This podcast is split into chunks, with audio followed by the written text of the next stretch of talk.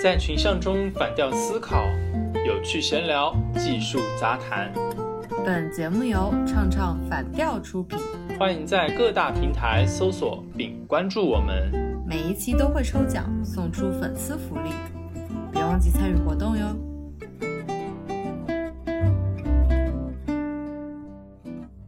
Hello，大家好，欢迎收听本期的有间职场，我是主播 Nico。我是一万，最近夏文的生活呢开播了嘛，很多网友都说特别喜欢看在节目中明星做菜的那些环节。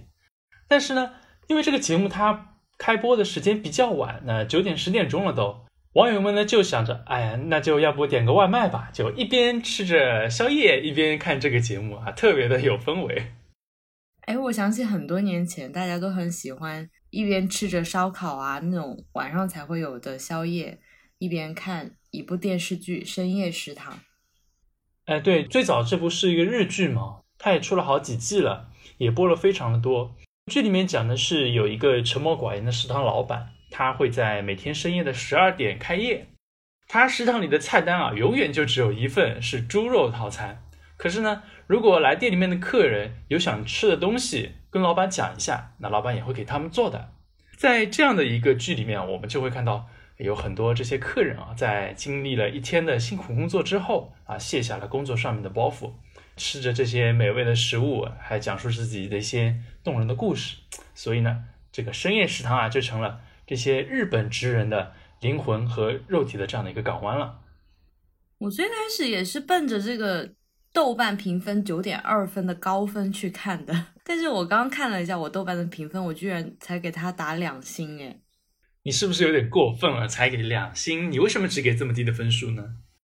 虽然啊，日本和我们一样是一个生活压力非常大的城市，但是我对这部电视剧里面吃的日式夜宵确实没有什么代入感，没有那种切身的体会。但是我直到现在我都还记得里面做的一些饭菜。毕竟小林薰嘛，国民偶像，长得那么帅，给你做这些菜，你肯定都记得住啊。我就记得几个比较典型的，我就尝试的去做了一下，什么煎鸡蛋卷啊、茶泡饭啊，还有那些猫饭啊什么的。就是那些日本他们比较常见的家常菜嘛。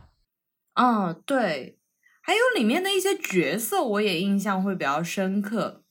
里面就比如说每天都会固定去这个店里面的有一个 gay 吧的老板，就打扮的比较女性化一点，然后也有一个经常去的退休的黑道大哥，还有三个中年单身女性，她们就经常会去点茶泡饭，然后坐在那里开始八卦，就是三个姐妹花嘛，也是现在非常。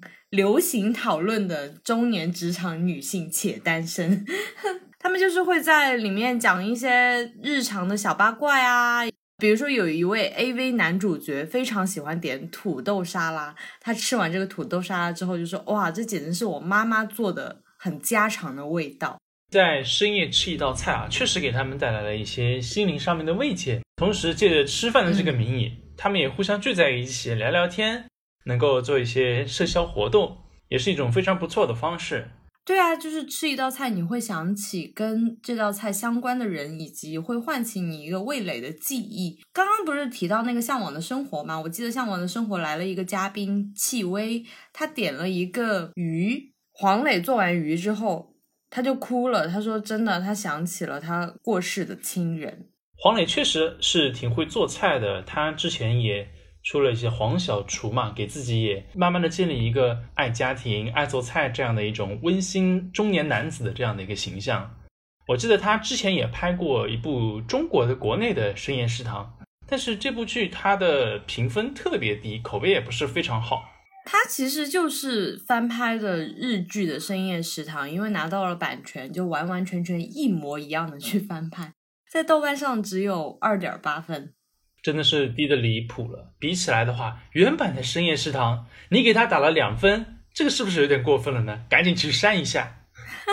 我不会给自己以前打的分数去改分的，因为你每次打分的时候都是当下的那个及时的感觉嘛。不过我后面第二季和第三季的时候，就适应了他们的文化氛围，嗯，也就打了非常高的分。其实我觉得我打当初的那个两星，跟大家对中国版的深夜食堂打出两星有同样一个理由，就是没有代入感。因为日本的深夜食堂，日本的宵夜就是在这种像一个店一样，你进去点餐，就是我们现在能常常见到的居酒屋嘛，就比较日式小清新一点，就不会像。中国的吃夜宵那样，就是在街边一长串的夜宵摊，网上就有很多网友评论：中国吃夜宵全都是烧烤、麻辣烫，能看到很多大汉光膀子、划酒拳、吹牛啊啥的。怎么会有这种你进一家店给你泡个方便面，这种很离谱的事情发生呢？还有吴昕那个吃泡面的夸张的演技，真的是醉了。我非常认同你的这个观点，就是对我们国人来说，吃宵夜的更多的去的地方呢，就是这种街边的夜宵摊嘛，去吃烧烤啊、麻辣烫啊等等类似这些既吃既得的，非常容易就是吃到，同时又非常美味的这些东西。我突然间想起啊，有一个新闻是对这种夜宵摊是比较利好的一个消息。我们最近不是在北京开会嘛，也刚刚结束。其中有一项就是说要对流动摊贩，就是不再进行一个考核内容。啊，这个到底什么意思呢？就总的来说，就是咱们中央的文明办是为了要适应这个常态化的疫情防控形势，就在今年的这个全国文明城市的测试指标中，明确的要求不将那些占道经营啊，还有马路市场啊、流动摊贩。列为文明城市测试考核的一个内容了。那一方面呢，也是为了推进文明城市创建在恢复经济社会秩序、满足我们老百姓生活需求过程中所发挥的这种积极作用。同时呢，这也是城市具有包容性的一种体现。那我是不是可以这样理解？我们是不是又可以吃到那些既不卫生但是又非常美味的小吃了呢？我以前去成都还有重庆旅游的时候，就有朋友带嘛。他跟我说，如果你要去吃宵夜的话，不要去那种比较那种呃正规的、整洁的那种餐馆吃，那些东西都不好吃，都是给游客吃的。你要跟着我去吃那种路边的苍蝇馆，对吧？苍蝇馆就看起来比较脏了，但是确确实实能够领略到当地美食的这样的一些地方。对我们重庆就是一个夜宵城市嘛，大家所谓的不夜城。我印象很深，在我大四的时候，城市就进行城市规划管理整改，不准有任何夜宵网，真的是任何。哎，就除了这种流动的夜宵摊贩不行之外，连就是有正儿八经的这些门店的这种夜宵店都不行吗？哦，门店当然可以，我指的就是那些摊贩。哦，这个就是重庆的夜宵真正能够体现它魅力所在这种元素了吧？你知道每个人的大学的后街总有那么一条小吃街，那个时候真的就变得安安静静，你就再也不会听到此起彼伏的那种“老板儿点菜”，就是那种很熟悉的声音出现。对，大家晚上也不喜欢出去玩了，大家都在宿舍。变得很健康，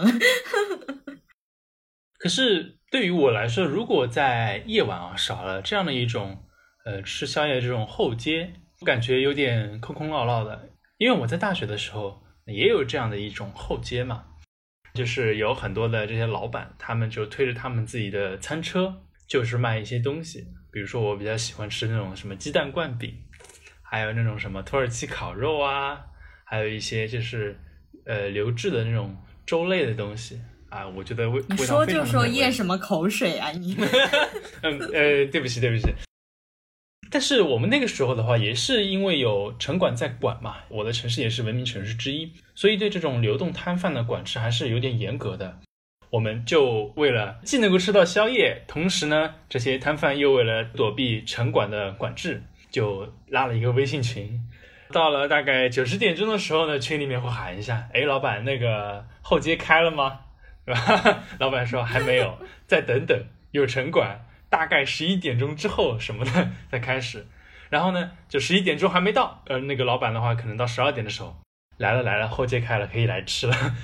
我那个时候也睡得比较晚，然后就有那些同学他们就一起出来，就开始就是去买东西，还是有一些比较繁华的、热闹的一种景象的。嗯，我刚刚搬到这边的时候，我不是住在大学城嘛，然后我就加了一个大学城的群，总有人会在十一点多的时候问：“堕落来了吗？”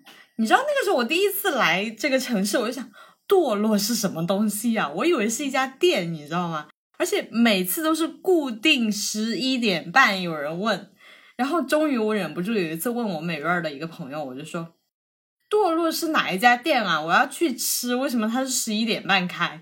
然后他说：“不是哪一家店，他说可能城市的叫法不一样吧，我们这边叫堕落街。”大晚上吃宵夜就是堕落的行为。对，然后你知道我睡得比较早，我就有一天我就终于熬夜，我就十一点半我设了个闹钟，我就去到那个堕落街，我看到了非常豪华的景象，就是大家都是一个三轮车或者那种四轮车，就是你可以看到那种炸串儿的那种摊儿，你知道吧？就移动摊，然后放在他那个四轮车上，然后一排排他们就躲在那个红绿灯旁边的小树林里。就是整整齐齐的好多排躲在那里，等着，真的是准时十一点半，然后他们就开始狂欢，就是在那条街上，大学城那个街上说哦，然后就这样吼，边吼边开那个车，然后就一直开到美院的后街，那种集体出摊的热闹，还有你从来都没有接触过他们这一行的震撼。哦天哪，这个好整齐的一个架势啊！我一会儿可以发那个视频给你看，就是你能感受到。这些小摊贩他们生存里面的一些小快乐吧，就是在这种平时为了躲这些管理。嗯，你看，对于我们来说啊，有这样的一种堕落街吃宵夜，是一个值得回忆的一个事情。对于一个城市来说，像成都啊、重庆啊，他们的夜生活都比较丰富嘛。就像你说的，如果没有了这些流动的夜宵摊贩的话，就少了那种城市的烟火气和人情味儿。对啊，这就是我们为什么给中国版的深夜食堂打这么低的分的原因。我相信，如果有一部电视剧去拍这种堕落街，可能马上就满分了吧？你看，这是我们两个人在读书的时候对这些吃宵夜的一些共同的回忆嘛，要去堕落街吃宵夜。那么在我们工作了之后啊，特别是在呃深夜加班之后，那很多人其实都九九六嘛。我个人还是特别希望能够在我的公司楼下，就有一些这种流动的夜宵摊在，就等着你说，哎，这么辛苦，是不是肚子饿啦？要不要来在我这边吃一点？好吃又不贵。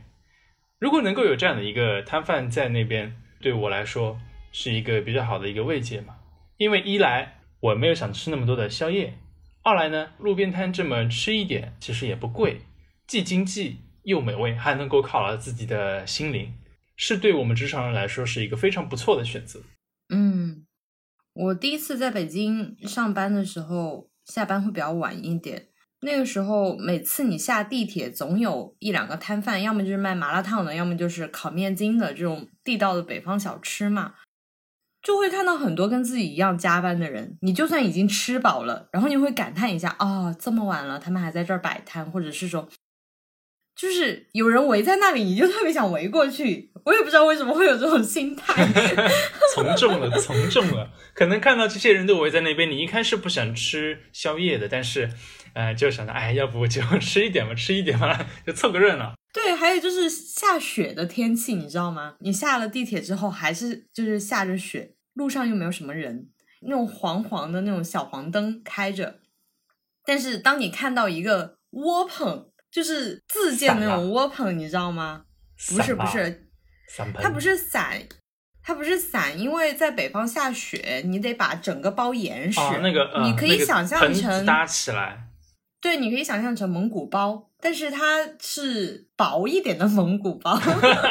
OK，我知道了，我知道那个东西。对，小帐篷，小帐篷，方形的嘛。然后你进去之后，你就会看到大家都坐在那里，就是一个桌子，然后那个桌子上面全是麻辣烫。然后你又坐下来。他们有人会在那儿吐槽啊，就是今天工作啊什么的，老板也会说，哎，你要不要再加点那个什么什么？哇，你真的是不知不觉你会在那儿坐半个小时，然后一直在拿东西吃。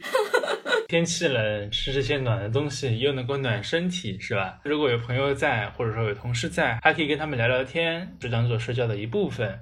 你还会觉得外面下着雪，就只有你们这个窝棚里面是热乎的，就特别爽那种感觉。尤其是在北方冬天的时候，你看外面又比较昏暗，然后那个窝棚呢又透着那种温馨的黄黄的灯光，你又会觉得啊里面肯定特别暖和。你进去哇，看见烟火缭绕，大家又坐在那里，和窝棚外面那种秋风瑟瑟、寒风凛冽的感觉形成了很鲜明的对比，就比你的家温馨多了。哎，没想到在那个寒冷的季节里面，居然能够有这种温暖的氛围的享过。对啊，你回到自己的出租屋，就只有你自己一个人，但是在外面大家围坐在一起那种感觉真的很不一样。虽然都不认识，就一个人的话，还是会有点孤独感的嘛。嗯嗯。你刚才说你坐下来不知不觉就拿了很多麻辣烫吃嘛？那你有没有算过你在这方面的支出一个月大概要多少？我忘记了具体的数字，反正有一个月挺夸张的，然后我第二个月就不吃了。我路过，我就是忍住，赶紧回去，还不如窝在我的被窝里面看个电视剧。我就会这样劝自己，确实是挺费钱的。嗯，那个吃的时候是快乐的，吃之后的话还是会有一点钱包不快乐。是的，这是一个最现实的问题，真的是。有些公司他们呢会有一定的福利吧，就是犒劳那些在深夜加班的员工，领导啊可能会点一些夜宵给在加班的同事吃啊，什么鹅厂啊、狗厂啊，就是出了名的有夜宵食堂。呃，公司是经常会有这种加班的文化在的。如果说连这点吃宵夜的福利都不给员工的话，那你看员工的生活就应该会有挺抱怨的。对，但是其实我也知道有很多人，像我刚刚提到那两个厂，他们不是十点以后食堂才会有夜宵吗？有的人加班到八点多左右的时候，他会在公司等着，等到十点，然后去食堂吃个什么东西再走。嗯，自己早点回家不好吗？没有啊，其实我挺能理解这种心态的。我之前去某公司工作的时候，那个时候工资很少啊，因为刚刚毕业，然后又是试用期，工资又非常的少。我就会白天不吃，等着夜宵的时候，或者领导请的时候，我就会吃多一点。啊，你就是为了省钱？你觉得我这个叫不道德吗？也不叫吧，我就是省钱嘛。为什么啊？我觉得没有不道德啊，就人家提供给你，你又没有偷又没有抢，怎么就不道德呢？不过还有一点就是我们工作性质，我们经常就是晚上啊录个节目啊什么的，就白天大家基本上就休息，然后在下午三点多然后开始录节目，可能录到晚上凌晨两点多的情况也有。那这种情况下，你可能白天就睡过去了，就真的是没有时间去吃，然后等到晚上，晚上你就会把它当成正餐来吃。尤其是你录的当期节目里面，如果有跟美食相关的内容，这种美食又是你平时吃不到的，没有那么大的经济能力能吃到的。对，我记得有什么昨天晚上从新西兰空运过来的牛肉啊，或者是什么早上九点才从北海道运过来的新鲜的鱼子酱。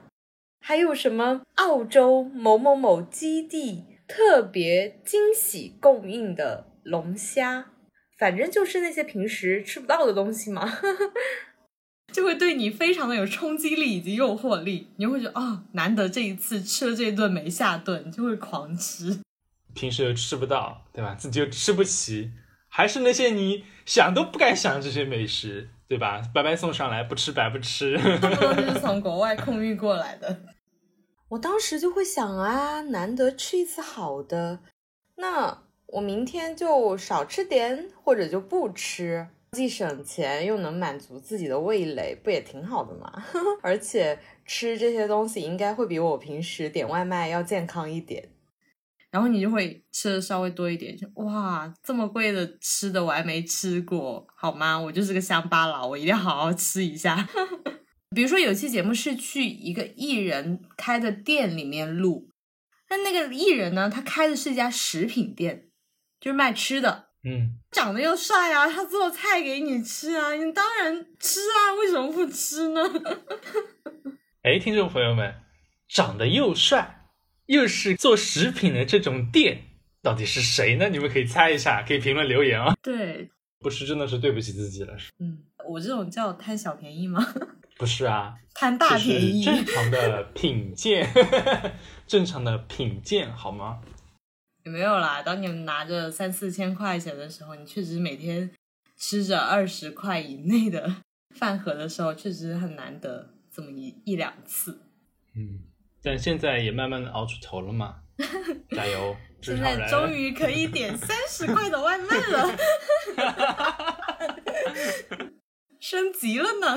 哎，很像以前那个段子，就是说，等我以后有钱了，我就早上点三碗豆浆，喝一碗，送一碗，再倒一碗。对，还有那种什么。皇帝是怎么过的？嗯，皇帝一定用的是金锄头，而不是像我一样用的铁锄头。贫穷限制了我们的想象力，哎呀，好难过。嗯，那听众朋友们，如果平时有吃什么比较独特的夜宵摊，欢迎分享给我们。对，如果你也有那些好吃的这种夜宵摊或者说是美食店呢，都可以分享给我们，可以评论我们的微博，唱唱反调 Quibbler。嗯，其实我也蛮能够理解你这种心情的。比如说我嘛，像我们公司，它不是大公司嘛，那自然也是没有这种可以提供夜宵的食堂。但是呢，我们的部门领导就会个人掏腰包，请我们部门的这些成员一起去吃饭，去吃小龙虾，既是犒劳你加班的这样的一慰问，同时呢，也是变成了一种职场的社交场合。如果换作是以前的我，我可能会拒绝这样的 社交。一来的话，我不想自己长胖；二来的话，太晚了嘛。不想花时间跟他们去进行社交，更多的愿意把时间花在自己身上。回家休息不香吗？嗯，对啊。但是因为我现在工作的情况是经常要外面跑项目嘛，然后在公司待的时间不太久了，所以的话，为了要跟同事加强了解跟信任，一起吃一个宵夜呢，其实也是一种弥补的一种手段吧，加强你跟同事之间这种社交关系。嗯。我们以前也会增加室友的关系啊，北京叫脏摊儿嘛，住的那个中传隔壁的那个小区，室友晚上下班了，我们没事儿，然后也没有地方逛，我们就去那条脏摊儿街遛个弯儿啊什么的。你虽然什么都不买，但是听一下大家聊天，然后彼此之间吹吹水也挺好的。主要是为了增进感情，是吧？顺便如果说有一些看到哎想要吃的 夜宵，那也是更加不错的。为什么那么多人他们选择以吃饭为借口来进行社交呢？最主要的原因是吃饭能够给人啊，特别是吃美味的食物，能够给人心情带来非常愉悦的感觉。那么这种愉悦的感觉呢，会迁徙到跟你吃饭的那个人的身上。你可能真正因为感到开心的是因为你吃到了美味的食物，但是在那个情况下，这种好感会溢出到跟你一起吃饭的那个人身上。嗯。听起来就是大家经常会说，吃饭是最能增进彼此感情的事情。那确实是啊，因为你们能找到彼此之间都有共同味蕾的记忆的东西。嗯，就是你很对我胃口。嗯，对，差不多这句话的意思。我其实一直有个困惑啊，像我刚刚提到的，我就说，因为我们工作时间性质的原因嘛，所以我就经常会觉得，我正餐都没有吃，那我。录节目的时候在吃的这些东西算正餐还是算夜宵啊？凡是在正常晚饭饭点之后吃的这些食物都算是夜宵。那怎么办？难道我要一天都不吃吗？那不会啊，那你为了维持自己的生命活动，就哪怕晚上吃一点还是很有必要的嘛，不要有负罪感。嗯，你晚上喜欢吃啥呀？嗯，现在不太吃了。换做以前的话，我特别喜欢吃那种烧烤，嗯，烤牛肉、烤羊肉，对，还有烤年糕、烤茄子。哇塞，特别是烤年糕，就是它可以给你就是烤的那种外焦里嫩，然后再涂一层酱油的话，就是一个非常美味的食物了。好扎实啊！烤年糕没有怎么 吃过，在重庆就流行烤茄子嘛。烤茄子，对，烤茄子我也特别喜欢吃。但是我离开重庆之后，我没有吃过好吃的烤茄子了。真的就是无论在北京还是广州还是上海，哇，那个烤茄子，我真是觉得随便在重庆找一家都能把它打败，好吗？哎，说不定你去把这门技艺给学来了之后，是吧？就可以给这些人去啊做了那个什么招牌烤茄子，靠此来发家致富了。不行，我怕城市规划管理把我消灭掉。那你看现在的话，不是说呃不把流动摊贩的这种治理啊什么的列为文明城市的考核了嘛？所以现在他们的生存空间会更加的好一点，而且现在是后疫情时代，允许这种流动摊贩的存在。一定程度上是能够缓解这种失业的情况的啊，所以他们就不用再离开一线城市了。嗯，那其实就变成了个体户了嘛，对吧？嗯，这也是不错的。但你有没有想过，就是这些夜宵摊的老板，你看他们都做到凌晨几点钟的，他们的收入情况是怎么样的呢？我不知道，我看新闻好像 经常都是。反正比普通白领工资高就对了，什么经常就有月入过万，然后什么大学生辞职不工作去做什么手抓饼店老板啦，然后去做什么卷饼老板啦，多了去了，什么煎饼果子摊啦。他们这种流动摊贩的形式啊，就少了那种正儿八经开门店的租金嘛，进来的这些食物啊，那相对来说成本也是比较低的，也就是说毛利会比较高。就比如说你之前特别爱吃的麻辣烫，就我了解到的数据，像 Seven Eleven 它那边在卖的，它毛利高达了百分之七十，哎，确实是啊。所以这种呃流动摊贩，关于吃的，他们的毛利一般来说都是还比较可观的，而且又没有这种租金的负担，唯一的成本就是去买这些食材以及投入自己这个人力嘛。嗯，那他们真的很赚钱吗？但是他们好像总是苦哈哈的。那肯定啊，他们是你看要起早贪黑的，比如说是做早餐的，那肯定要四五点钟就起来，然后就去到街上，然后去给这些上班族提供吃的嘛。那中午的时候又有一顿，就休息几个小时，然后又去赶这个夜宵的这个场次了。我以前经常吃的一个夜宵摊的一个阿姨就说，她儿子正在中戏读书。就没有什么钱，所以他就到这边，就是到陌生的城市陪着他儿子在这边读，就顺便帮他赚赚学费什么的。听起来就 又心酸，又是一个深夜食堂的故事。大多数人的一种生存状况吧，他们为了想要拥有更好的一个生活，在陌生城市也没有什么社会网络，只能够靠自己去努力去奋斗，来为自己争取在陌生城市的立足之地。嗯，我对这个夜宵的感情，除了重庆是一个夜宵的城市以外，还有就是，因为我小时候我妈妈也摆地摊，但是她不是说是卖吃的，她就是卖普通的日杂货摆地摊。然后我印象很深，就是我两三岁，我也不知道为什么记忆那么深刻。晚上我就是很晚了，我就会去那个地摊那里找我妈妈，因为在那个闹市口，然后找她就说哦该回家了，就提醒她。我就会陪着他收摊，收了摊之后放在那个小三轮车上，然后坐在那个小三轮车里面，应该没有两三岁那么小，反正就是没有读小学。总而言之，嗯，学前儿童还是那个时候已经晚上十一二点了。我跟我妈妈在回家的路上，就有很多夜宵摊啊，那种流动摊贩。我年纪比较小嘛，又没有吃过什么零食，我妈偶尔就会给我买一点。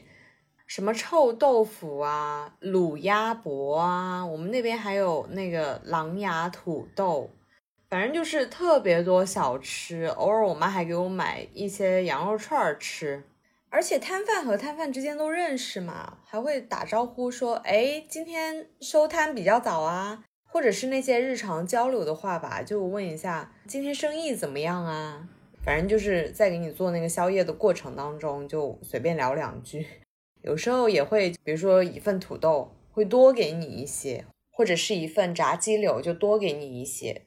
现在想想，就是一个很模糊、很遥远，又有一点点温馨的小时候的回忆。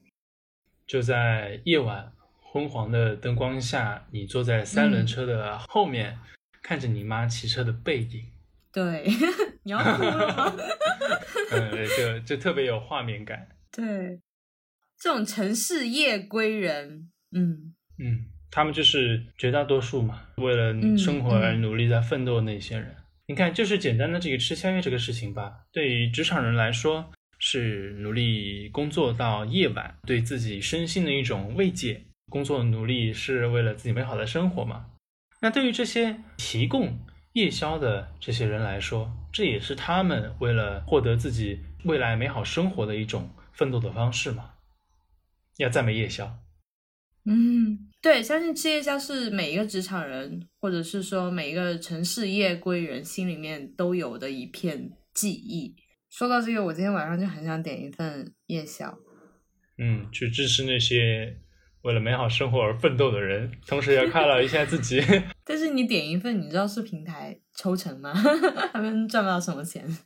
共赢嘛，都是共赢的。嗯，好的，那我们本期的节目呢就到这里了。如果你也有一些吃宵夜的经历，可以跟我们分享，欢迎你在我们的节目下方进行评论。嗯，那那部非常唯美的散文电视剧《深夜食堂》推荐给大家，不要找错了，是日剧，不是中国版的。嗯，好的，我们下期再见。我是 Nico，我是一万，拜拜。拜。